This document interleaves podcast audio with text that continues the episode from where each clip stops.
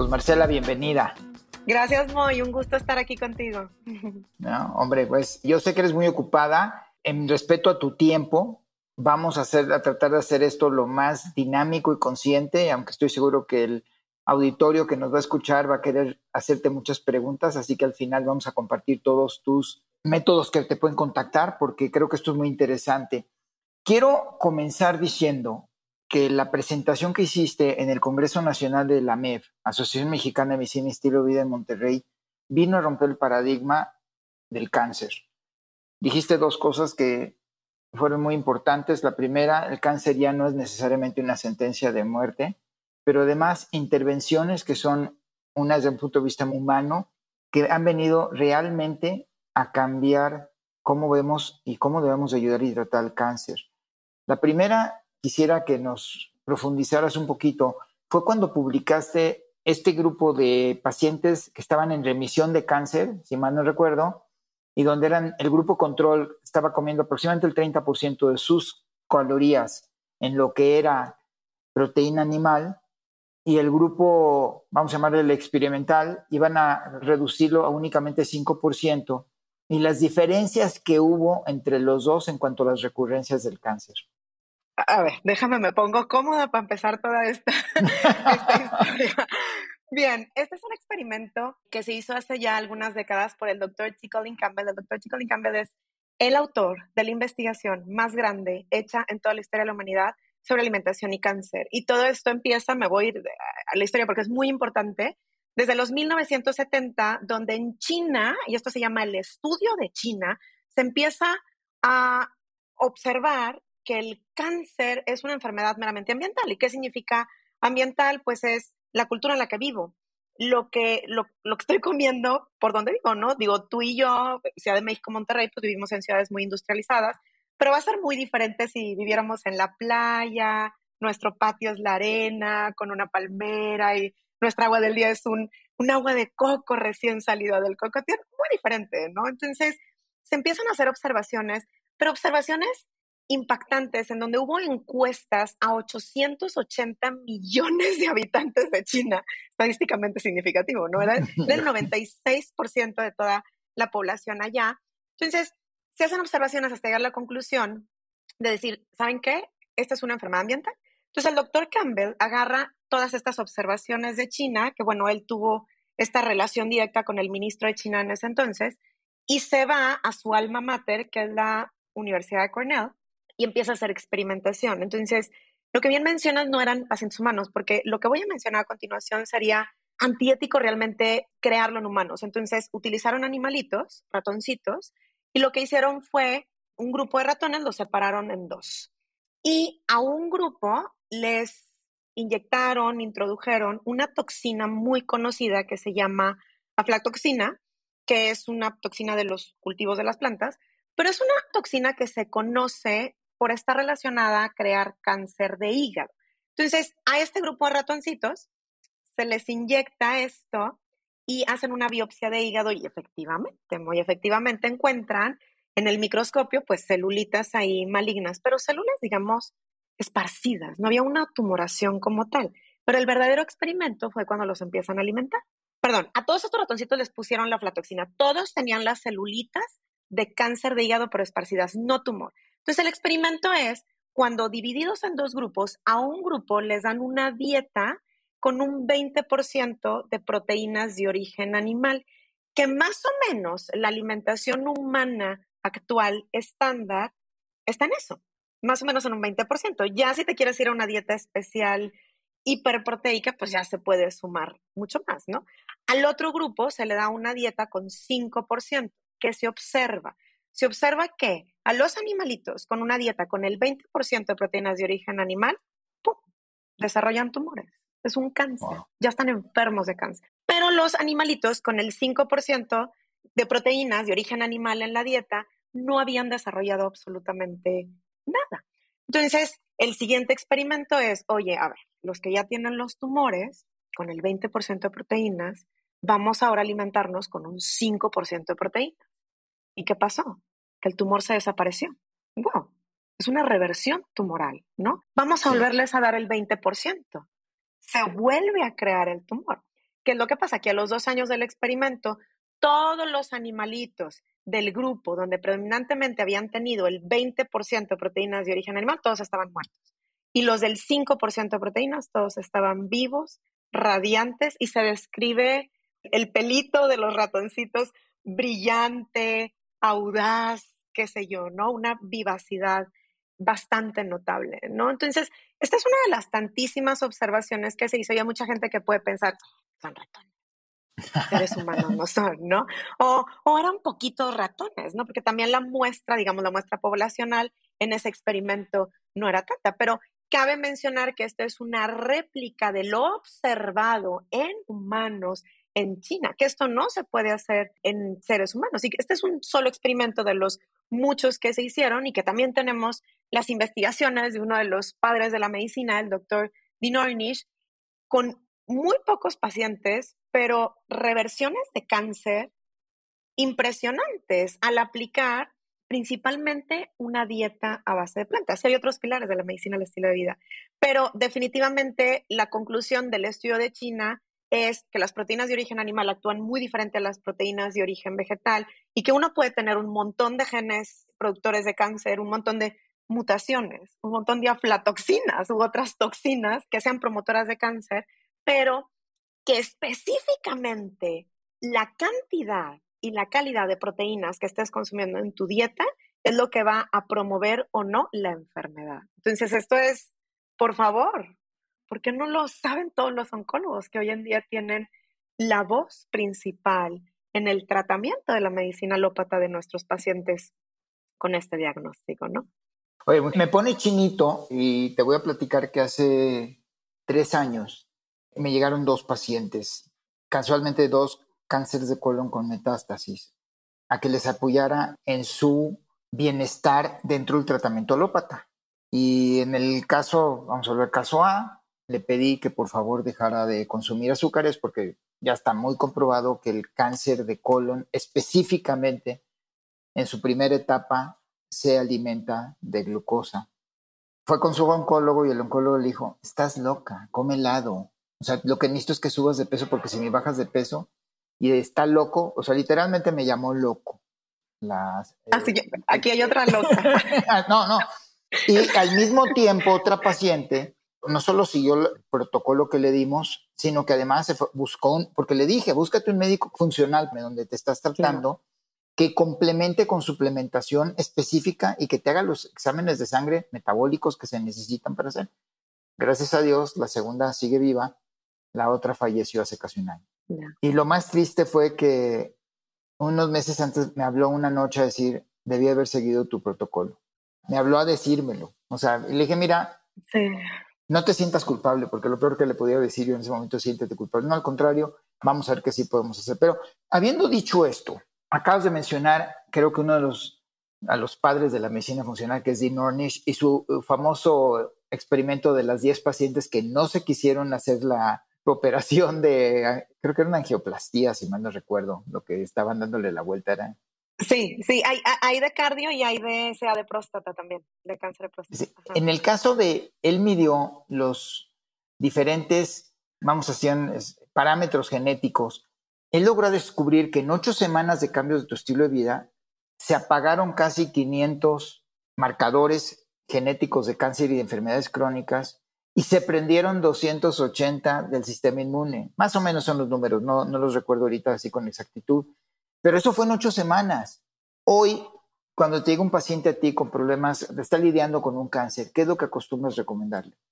bueno, lo primero... sí. Ok, a ver, o sea, ¿cómo empieza mi consulta? Vamos. Este, primero, hay que llenar un cuestionario que te puede tomar por lo menos una hora. Es un cuestionario muy amplio donde tengo que evaluar a profundidad y sobre todo para ahorrarnos un poco de tiempo, ¿no? Todo lo que tenga que ver con tu estilo de vida, desde cómo duermes, haz una catarsis de toda tu historia. Digo, la verdad, hoy en día he descubierto que realmente es una catarsis y me lo dicen los pacientes y me ponen todo, cómo, cómo los trató el oncólogo 1, el oncólogo 2, el quién sabe qué, qué les ha funcionado, qué no, bla, bla, bla. Hablamos específicamente qué desayunas, comes, cenas, por qué, el fin de semana, si cambia tu alimentación, te sientes acompañada, ¿no? cuáles son los eventos traumáticos de tu vida ¿te sientes feliz o no te sientes feliz? Todo, tengo que ver todo, ¿no? Entonces, antes de mi consulta, pues yo hago mis notas, ¿no? Reviso muy bien el cuestionario, hago mis notas, ya estoy pensando más o menos qué voy a recomendar, pero primero tengo que conocer a la persona. Y lo primero que observo, aunque sea en línea, ¿no? Lo primero que quiero ver es su cara y su tono de voz, porque tengo que ver en qué fase del diagnóstico está. Y esa fase puede ser el miedo absoluto congelador. Estoy aquí porque me dijeron que me puedes ayudar, pero tengo mucho miedo a morir. Entonces, primero tengo que identificar eso y a veces hasta hacemos una meditación chiquita como para calmar un poquito el tema y empiezo a platicar también de todo lo demás que hay que hacer, ¿no? O a veces aviento el comentario directo de, a ver, por lo menos de lo que estoy viendo en tu cuestionario, tu alimentación tiene muchas áreas de oportunidades, es una buena noticia, ¿no? Entonces sí hay cosas que hacer. Porque muchas veces este miedo congelador, pues es el, ¿qué, qué más puedo hacer yo? Todo el mundo me dice que lo único que puedo hacer es hacer espacio en mi agenda para la quimioterapia, ¿no? O para la cirugía, ¿no? Entonces, el tema de la consulta es empezar a empoderar a la persona de su cuerpo y de eres dueño de tus decisiones, ¿no? Entonces, generalmente empiezo primero a dar una impresión de, ¿sabes qué? Yo pienso que lo tuyo tiene un componente sí alimentario o a veces la alimentación no es el 100%, a veces es, tenemos que cambiar alimentación porque esto te va ayudar a quitarte la nube gris con la que has estado cargando y eso te va a ayudar a esclarecer las emociones y empezar a cerrar duelos de estos eventos traumáticos que me estás platicando. Entonces ahí me empiezo a meter en el tema de las emociones negativas, cómo sanarlas. Este, por supuesto que hay personas que me dicen, por ejemplo, ayer estaba contando a una paciente y me dice, es que no sé por qué tengo esto. Yo todos los días consulto personas con cáncer, ¿no? Y que no sé por qué tengo esto, de verdad que la vida me ha tratado maravillosamente y me gusta servir porque yo vine a esta vida a servir. Ahí está. ¿Y sabes recibir? ¿Te has reconocido realmente lo que haces por los demás? ¿Recibes amor propio tú? ¿Te abrazas? Y donde hacemos una micromeditación de 30 segundos, cierra los ojos, abrázate, empiezan a salir las lágrimas y ahí estamos en sanación. Ahí empezamos a liberar, ¿no? Y después de esto, e, entre que si son presas manzanas y hablamos de, emociones y, espiritualidad y relaciones interpersonales, siempre menciono, me muere la parte física al final, porque es lo más fácil. Abrir la boca y masticar algo de la cocina es lo más fácil. Difícil a lo mejor es este tema emocional, volver a redescubrir, este, digo, me he dado cuenta que, no sé, a lo mejor voy a inventar el número, pero en mi experiencia, por lo menos más del 80% de las personas que yo consulto, que son personas con enfermedades graves, pues han tenido abuso sexual infantil, ¿no? Y a veces un abuso sexual no trabajado. Es, es impresionante, seguramente ahí están por ahí las estadísticas que no me he atrevido a, a verlas, pero esta es estadística de mi consulta, entonces tenemos que ahondar en esos temas. Y después de eso, comparto una presentación, cuatro diapositivas, para empezar a poder explicar toda la parte técnica en un sentido común muy lógico, ¿no? Y la analogía que más utilizo es, es la de la planta. Si tenemos dos plantas iguales, solo a la misma hora, mismo tipo de maceta, tierra, misma banqueta, pero una le echamos agua y la otra le vamos a echar chocomilk. ¿Qué le va a pasar a la planta con... no me, el chocomilk es el de Pancho Pantera, yo no acuerdo. ¿Qué le va a pasar a la planta con el chocomilk? No, doctora, ¿se va a secar? ¿Cuánto tiempo te tardas en contestarme? Menos de medio segundo. Claro, porque es lógico que si a la planta le cambiamos una herramienta se enferma. Es un ser vivo. Y tú y yo somos seres vivos, como las plantas. Si nos cambian una o varias herramientas, pues nos vamos a enfermar. Entonces, nuestra única función en esta consulta es encontrar cuáles son tus herramientas. Ahora vamos a regresar a la planta. También hemos visto plantas tristonas, ¿no? Se me olvidó echarle agua. Y le echas agua y se levanta. ¿Sí o no, Moy? Podemos levantar plantas solo por recordar que se nos había olvidado echarle agua. Entonces, es lo mismo, ¿no? O sea, hay una persona con un diagnóstico que se nos olvidó echarle agua, vamos a, vamos a levantarla. Pero regresando a la planta, también tenemos el famoso rosal. Tenemos un rosal en el jardín, su solecito, su agua, papachamos y nos metemos a la casa. Y a los dos, tres días salimos, ¡ay! Ya le salió un botón, va a salir la rosa. A diferencia de estar ya rosal, a ver, ya va a salir la rosa y quiero que sea rosa roja y no rosa amarilla. Entonces, tenemos que dejar en paz al cuerpo en su sabiduría, de su propia naturaleza, para que sane cuando tenga que sanar. Eso también es muy importante. Y a partir de ahí, empiezo a explicar ahora sí que todos los pilares de la medicina del estilo de vida, eh, principalmente utilizo justo el logotipo del instituto del doctor Dean Ornish, que es un rompecabezas de cuatro piezas, actividad física, vivir en el presente, amor a uno mismo, la naturaleza que nos da de comer, a un ser superior.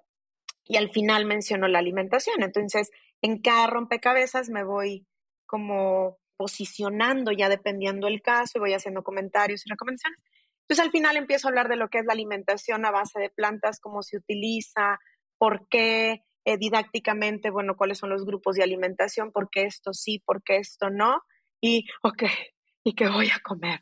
Aquí tenemos dos mil menús prediseñados y generalmente voy a elegir uno que voy a discutir con mi paciente y que no cerramos la consulta hasta que me diga, ok, sí lo puedo hacer. O sabes qué, no me gusta el aguacate. Ah, bueno, no te gusta el aguacate, venga, quitamos el aguacate. Entonces, digo, también diseño menús, ¿no? Y con culinaria y también es muy importante, pues tú cocinas, ¿son quién te cocina? Trabajas, ¿de qué horas a qué horas? ¿Cuántos hijos tienes? ¿Son chiquitos? ¿Los cuidas? ¿Alguien te ayuda? O tenemos que tomar en cuenta un montón de cosas porque lo que queremos es el sí, ¿no? Entonces ya al final, pues mi paciente recibió un correo con el menú que discutimos con otra liga que tengo prediseñada, con más información desde documentales, libros que recomiendo, videos cortos míos hablando de vitamina B12, cómo se mastica, cómo se ensaliva, etcétera, para complementar la información. Y recomendaciones extras. A lo mejor les puedo decir, ¿sabes qué? Me encantaría que leyeras estos libros, empieza por este, te va a ayudar mucho para cerrar tus duelos. ¿Sabes qué? Este, ¿Por qué no empezamos con meditaciones cortas? En Google pone el buscador tal o cual cosa, meditación cinco minutos, higiene de sueño, pues ya dependiendo el área de oportunidad. Entonces el paciente se va con un, tengo tarea, puedo hacer cosas por mí, puedo hacer cosas por mí. No, pero creo que acabas de decir dos cosas muy importantes que más que me gustaría como resumirlas para que quien nos esté yendo entienda, porque no, no son, se obvian. Primero, le das el control al paciente. El saber que el paciente es el que tiene el control cambia totalmente ese paradigma de que el señor o la señora de la bata blanca son los todos poderosos porque también se pueden equivocar los doctores. Y al final de cuentas, el que va a implementar los cambios es el paciente. Y la segunda es el autorreconocimiento y la capacidad de recibir amor. Ah, se acaba de publicar un estudio muy interesante de cómo el que tú recibas gratitud es cinco veces más potente que el que tú des gratitud. Y entonces... Wow, eso no lo sabía. Sí, luego con todo gusto te lo comparto. Es un estudio extraordinario y donde realmente... Entonces, claro, no vas a ir pasando por tu vida esperando que te hablen a dar las gracias, pero simplemente el, yo te lo digo, estoy tan agradecido, yo sí sé lo ocupada que estás y yo sí sé la cantidad de pacientes que tienes y el que nos estés dando este tiempo, yo soy altamente agradecido contigo y con toda la gente que le podemos compartir cosas tan sencillas que acabas de mencionar, pero que cambian el control del bienestar de la persona. Pues hiciste otra presentación. Quisiera, para no poner muchas cosas en evidencia, porque por la privacidad de tus pacientes más que todo, pero hablabas de, si mal no recuerdo, seis, no voy a decir número, varias pacientes que tenían etapa 4 de cáncer de mama, la cual para la gente que no sepan ya, etapa 4 es la cuando ya hay una metástasis a lo que llamamos metástasis lejana, y donde lamentablemente muchos oncólogos les dicen a los pacientes, le voy a dar algo paliativo, ya no podemos hacer nada por usted. Sí, correcto. Platícanos, compártelo con el auditorio que nos está escuchando, este estudio que, presentaste, por favor. Claro que sí. Bueno, nomás para continuar un poquito con lo que estábamos platicando antes, te quiero decir que todos los finales de mi consulta son así. Tengo una pelota imaginaria, nos imaginamos la viento y no cerramos consulta hasta que el paciente cache la pelota y la pelota está a tu lado, ¿no? Como yo ya hice mi trabajo y eso también es poner en evidencia que tú tienes la pelota, el control del juego lo tienes tú, tú sabes a dónde va la pelota y ya tienes, esa pelota es toda tu información y todas tus herramientas, ¿no? Entonces, eso también es, es muy importante, no nada más para el paciente, sino para ti como la persona que está consultando tú ya sueltas el libre albedrío de la persona y te conviertes en un acompañante, porque también tenemos un montón de enfermedades en el que consulta porque no se sabe soltar de la persona, ¿no? Del paciente que quiere dar. Pero bueno, pasando a otro punto, claro que sí, te platico que el año pasado, bueno, pasamos el año antepasado, la doctora Marily Leopold, quien también está en Ciudad de México y que nos conocimos prácticamente en línea gracias a la Asociación Mexicana Medicina al Estilo de Vida, pues vimos que teníamos como muchísimas similitudes en nuestro manejo a los pacientes y decidimos formar un grupo que se llama Salud en Comunidad, en donde, digo ahorita por temas de maternidades de las dos y más, pues hemos suspendido, pero hubo una generación impresionante, que eso es a lo que tú refieres y lo que, y lo que mencioné el Congreso. Lo voy a platicar. Tuvimos un grupo de siete mujeres, dio la casualidad que todas eran mujeres, invitamos a las pacientes, pero todas eran mujeres, siete mujeres, la gran mayoría con un cáncer femenino, un cáncer de, de mama, una con un cáncer de colon. De estas siete, cinco, bueno, dos estaban en remisión y cinco de ellas tenían cáncer activo metastásico con metástasis cerebro, hígado, pulmón, hueso, pronósticos espantosos, por supuesto, como bien dijiste tú, pues casi casi paliativos, ¿no? Pero ellas con todas las ganas de, ¿qué más? ¿Qué más puedo hacer por mí? Entonces, ¿qué hicimos en el grupo? Este grupo completamente en línea, estas mujeres eh, repartidas en toda la República Mexicana, una en Estados Unidos. Por seis semanas nos veíamos dos horas, dos veces a la semana, cuatro horas a la semana en total. Y dábamos clases, pero con mucha interacción. Veíamos alimentación a base de plantas con alimentos enteros, veíamos taller de cocina con un especialista en cocina de tu cocina en la casa, con una licuadora sencilla, ingredientes sencillos para aplicarlo en la casa. Cada dos semanas yo les mandaba un menú diferente, una clase sobre qué significa el cáncer, que Marily me encanta cómo lo maneja, que ella dice el cáncer, la N, le pones la M, separas las palabras, cáncer, cam del ser, es el camino del ser. Y ya no le vamos a llamar cáncer, este es el camino del ser que vamos a explorar todas las áreas de tu ser, ¿no? Este, muchas meditaciones en donde todas, pero de verdad todas llorábamos, mucha catarsis, mucho sacar, mucho compartir. Marily también es experta en el tema de salud ambiental, desde el sartén que usas, con qué limpias el piso, cuáles son todos estos disruptores hormonales en el champú, el desodorante, etcétera, y pues qué recetitas hacer en casa para esto, ¿no? Muchas las relaciones interpersonales, pues como la relación con tu esposo, con tus hijos, cómo fue tu relación en la infancia con tus padres, hacer también meditaciones de liberación de todo esto, meditaciones para reconectarte con tu intuición, porque solo las respuestas las tienes tú, las tienes tú, ¿no? Como dueño de tu salud, ¿no? Hablamos del amor propio, una clase también de Qigong, como parte de la medicina tradicional china por el doctor Gabriel Bertona, expresión y hacer un plan de vida, ¿no? Propósitos y plan de vida. ¿Qué fue lo súper interesante? Que de las seis semanas a las cuatro semanas, casualmente, a todas estas chicas que tenían una enfermedad meramente activa y que sabíamos que la enfermedad estaba activa porque tenían PET o tomografías una a dos semanas antes de empezar el grupo y que ahí se veía todo súper activo, ¿no? Entonces lo que vimos fue que al mes, oncólogos sorprendidos, en donde de esas cinco, cuatro estaban limpias y una tenía el 50% de disminución de lesiones. Entonces, lo que pregunta todo el mundo es, oye, ¿estaban llevando quimio, algún tratamiento, etcétera? Sí, la verdad es que sí, pero también podemos ver las estadísticas de recuperación con quimioterapia para pacientes de este estilo y realmente la sobrevida es prácticamente 2% o, o el, el porcentaje de mejoría, ¿no? Entonces, otra vez, vuelvo a mencionar, oncólogos sorprendidos. Justo me toca platicar eh, con uno de los oncólogos de una de las chicas y me dice, es que Marce, no, o sea, este, este es un cáncer genético súper agresivísimo que sucede en pacientes jóvenes como ella, todas, todas jóvenes, pacientes jóvenes, su papá había fallecido de un cáncer de próstata también joven, me dice, es que imposible que se haya limpiado, digo, nada más con lo que ustedes hicieron, porque realmente estos medicamentos que se los habían indicado por parte de una colega oncóloga de él, la verdad es que no ni siquiera están indicados. O sea, e, este tipo de cáncer ni siquiera tiene quimioterapias indicadas y lo que le están provocando es toxicidad, ¿no?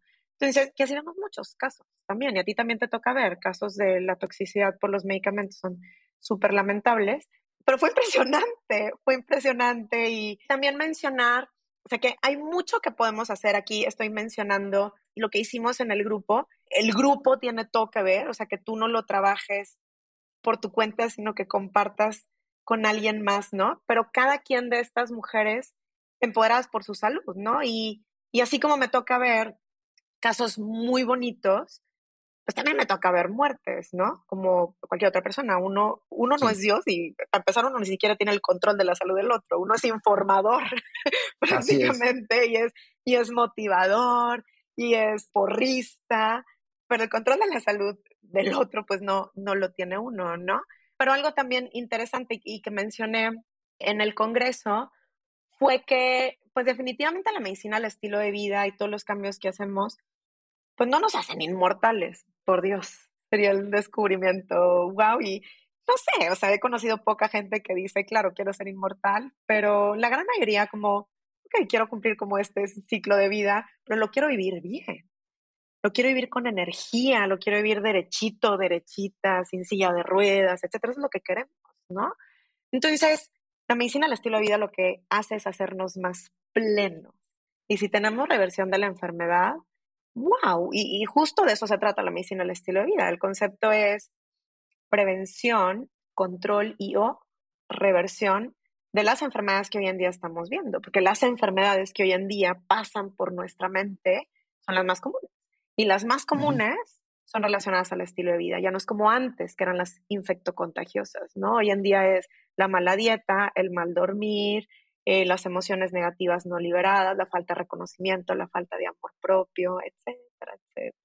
No, pues oye, híjole, abres muchos campos que me gustaría poder platicar contigo, pero respeto a tu tiempo no quisiera, y porque sé que te están esperando pacientes allá afuera, quisiera que concluyéramos el día de hoy con una pregunta y ojalá que me des la oportunidad de revisitar algunas de las cosas que has dicho, que se me hacen extraordinarias y que no hemos podido ni siquiera tocar. Te comentaba antes de empezar que Salió el martes pasado en el New York Times un artículo, un director de una universidad médica muy importante en Estados Unidos, el doctor Nagar de la Universidad de Cornell, donde está avisando, ya está llamando la atención al mundo, y él es alópata, dice que los protocolos, él se refiere a Estados Unidos, existentes para tratar en especial todas estas enfermedades crónicas, más que ayudar, están matando a la gente. Y el no tener la flexibilidad de poder ofrecer lo que nosotros ofrecemos, lo que es la medicina, el estilo de vida y poder decirle al paciente, por muchas razones, está matando a la gente. ¿Qué opinas tú al respecto? Pues que no es una sentencia que esto del sistema esté matando a la gente, ¿no? Y esto, hay una publicación interesantísima en en los años 70 de Canadá, en donde el ministro de Salud de Canadá en ese entonces dice, a ver, o sea, si quieren que yo sea el ministro de Salud de Canadá, primero vamos a resolver la pregunta, ¿qué es salud? ¿No? Y pone un montón de bioestadísticos e investigadores a encontrar realmente qué es salud y terminan concluyendo después de cierto tiempo, bueno, pues la salud es la interrelación de diferentes determinantes en donde el sistema de salud interviene en menos del 10%. O sea, todo esto de cuántos medicamentos hay, cuántas camas de hospital hay, es mínimo, es mínimo lo que interviene en tu salud. Y lo que más peso tiene en tu salud son las decisiones que tomas día a día con el concepto estilo de vida. Entonces, realmente nuestro enfoque médico convencional, que bueno, pues mi alma mater, soy médico, pero ese enfoque está muy basado pues, en la enfermedad, no en la salud, ¿no? O sea, el buen médico sabe diagnosticar y qué fármaco recetarte. Punto. A eso limitamos, ¿no?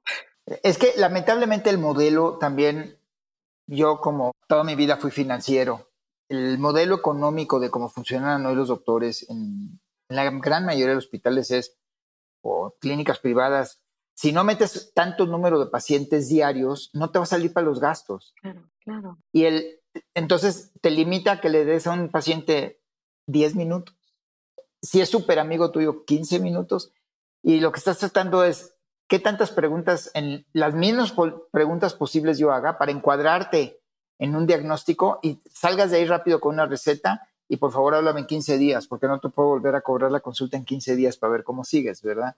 Exacto. O, ve a resurtir la receta, o sea, ya, ya ni siquiera vengas y entonces me toca ver pacientes con insulinas. No, pues hace tres años que no voy al doctor, nada más voy a resurtir la receta, ¿no? Y, la verdad es que podemos hablar Dios mío, meses sobre, sobre este tema económico, financiero, administrativo con respecto a la medicina, pero yo creo que maravilloso, o sea, qué fantástico que se nos esté abriendo la puerta a que nos dé el coraje, el coraje de decir, mi gobierno no tiene los suficientes medicamentos, pero en vez de congelarme en ese coraje, actuar, que sea un coraje que me haga dar un paso para atrás para agarrar vuelo y decir, a ver, basta, basta. O sea, ni siquiera me atienden en esos 10 minutos, me tienen esperando cinco horas en la sala de espera, aquí en México, porque en Estados Unidos, que me tocó estudiar también en Estados Unidos, Dios mío, pues eran tres días, tres días en, en la sala de espera en, los hospitales públicos, ¿no? Entonces, que sea un coraje para redespertar y decir, ¿qué más puedo hacer? Y redespertar el hecho de decir, claro que la alimentación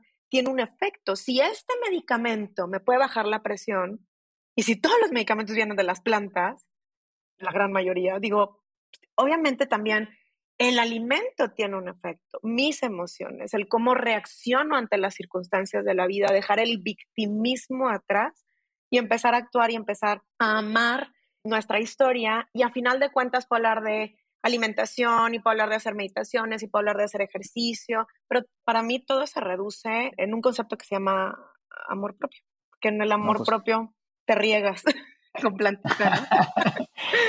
La verdad, cuando hiciste el comentario de si riegas el árbol con Pancho Pantera, me acordaba el anuncio donde salía el muchachito así poniéndolo y dije, pues, a lo mejor vamos a ver un árbol así con ramas muy fuertes. Marcela, te reitero mi agradecimiento. Va a ser un pequeño sumario de lo que platicamos, pero la conclusión más grande que me llevo ahorita es, me sumo al esfuerzo que hacen ustedes y con todo gusto en la que las puedo apoyar para hacer estos grupos de apoyo y de soporte mutuo y donde se pueden platicar estos tipos de terapias de, grupo para poder ayudar a la gente con cáncer. Creo que es una de las cosas que sí lo que les faltan son recursos de manos, no, no recursos de que sean necesariamente dinero. Cuenten conmigo, me fascina el proyecto.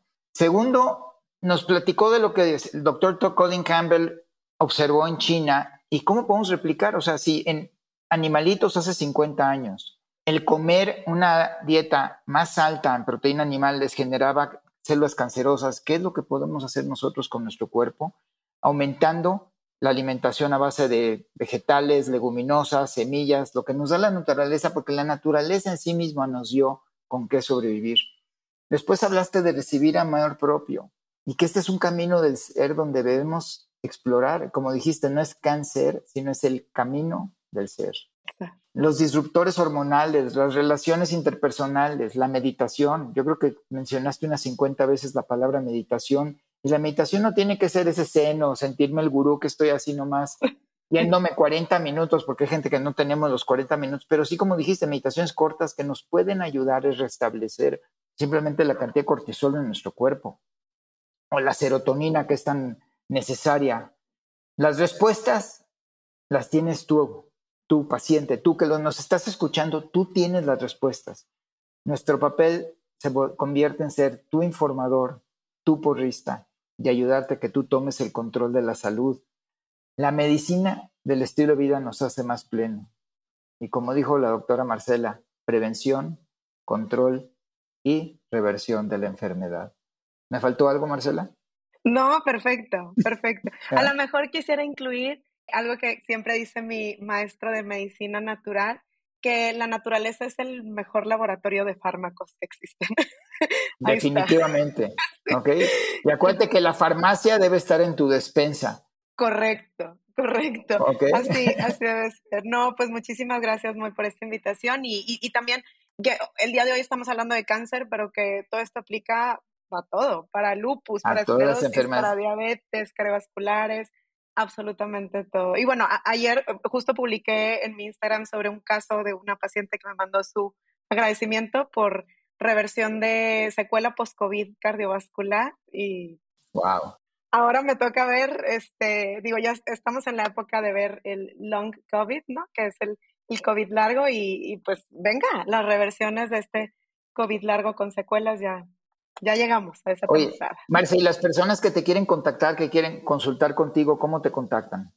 Claro, eh, muy sencillo. La verdad es que mi, mi red principal es el Instagram. Estoy como DRA, de doctora Marcela Sandoval.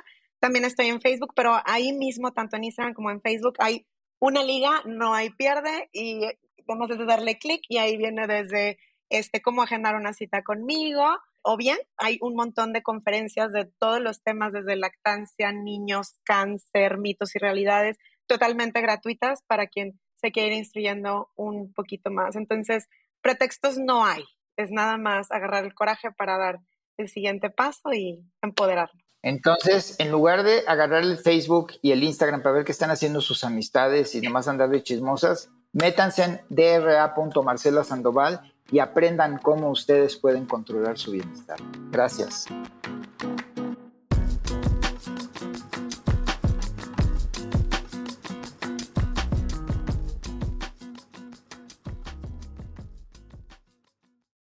Hola, soy Daniela Guerrero, diseñadora, escritora y host de mi podcast Siempre hay Flores, un espacio donde uso la adversidad como trampolín mientras te comparto sobre experiencias de vida, enseñanzas de libros, documentales y más.